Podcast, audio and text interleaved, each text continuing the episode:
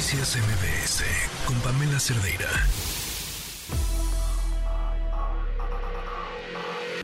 Lo mejor de tu estilo de vida digital y la tecnología.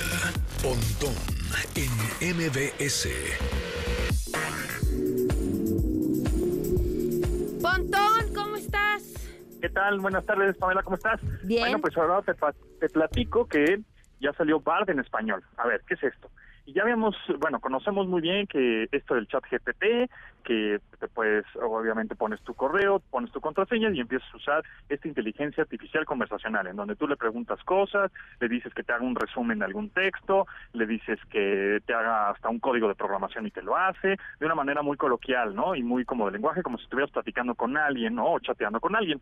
Eso es de Microsoft y ya sabemos un poco su historia, ¿no? Ujú.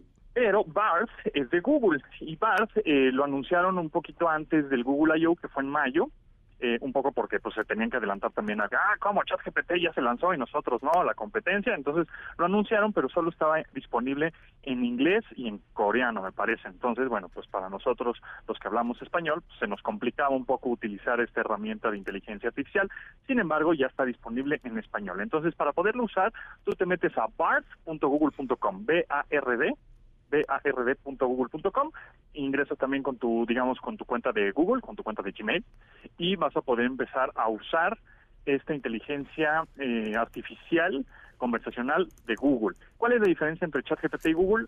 Pues prácticamente funcionan igual. Algunas te pueden dar algunos, este, algunos resultados un poco diferentes, una redacción posiblemente del artículo que, que te contestó, pues igual un poco diferente, pero en esencia, pues es lo mismo, ¿no?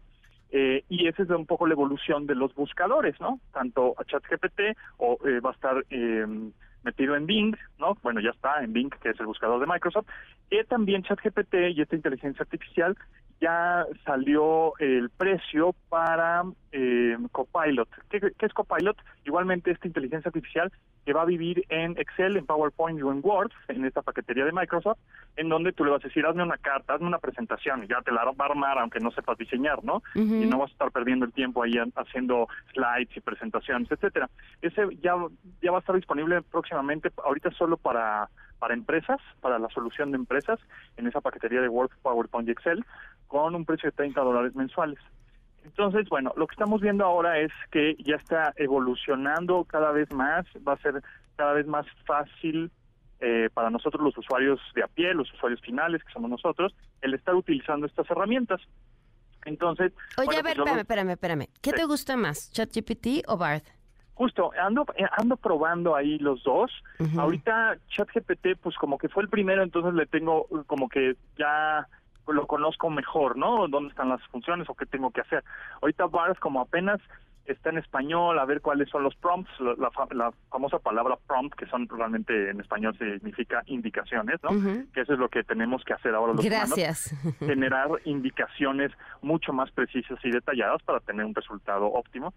Entonces ahorita BART, pues lo estoy probando, funciona bien, está padre, igual el diseño es más amigable y más bonito que ChatGPT, ChatGPT está muy muy ingenieril, ¿no? O sea, como muy... ahí- Sí, sí, no, no es bonito. no es, no es nada bonito, ¿no? Es así como muy eh, a la plasta. Y Google, pues tiene este diseño un poco más minimalista, pero más, más lindo. Entonces, bueno, pues yo los invito a que se metan, es gratuito, por supuesto, métanse, eh, conózcanlo y entre más, obviamente, datos, preguntas e información le pongan, bueno, pues más base de datos generará Google para este entrenar a la inteligencia artificial.